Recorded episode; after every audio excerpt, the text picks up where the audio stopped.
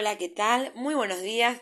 Esto es Cuestión de Actitud. Mi nombre es Maush y voy a hablar de algo que mm, realmente me interesa, me importa y quiero compartir con ustedes, que es el libro de Don Quijote de la Mancha, escrito por Miguel de Cervantes. Es un libro de literatura española. Entonces, em, relata que Alonso Quijano es un hidalgo, es decir, un noble sin bienes y de escala social baja, de unos 50 años, que vive en algún lugar de La Mancha a comienzos del siglo XVII. Su afición es leer libros de caballería donde se narran aventuras fantásticas de caballeros, princesas, magos y castillos encantados.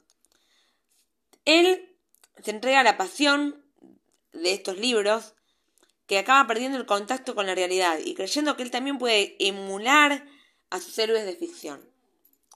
Con este fin, recupera una armadura de sus antepasados y cerca del establo de su viejo y desgarbado caballo, al que da el nombre de Rocinante.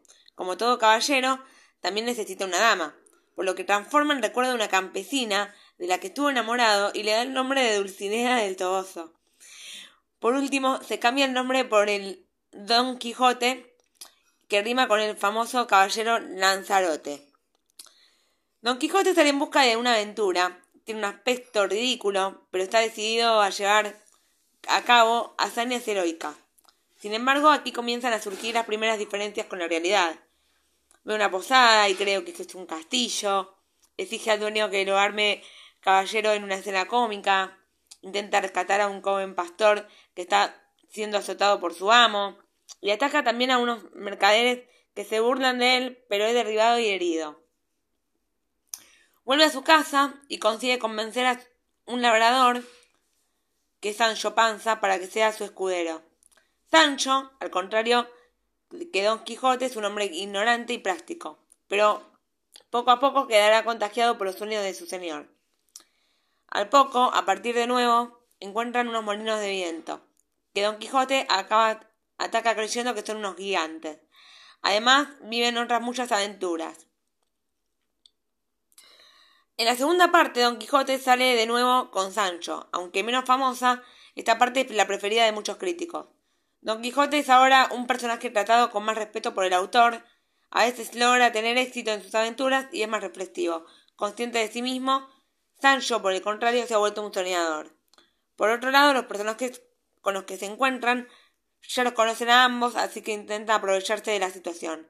Unos duques los acogen en su palacio para reírse de ellos y hacer creer a Don Quijote que Dulcinea y él están bajo un hechizo de Merlín.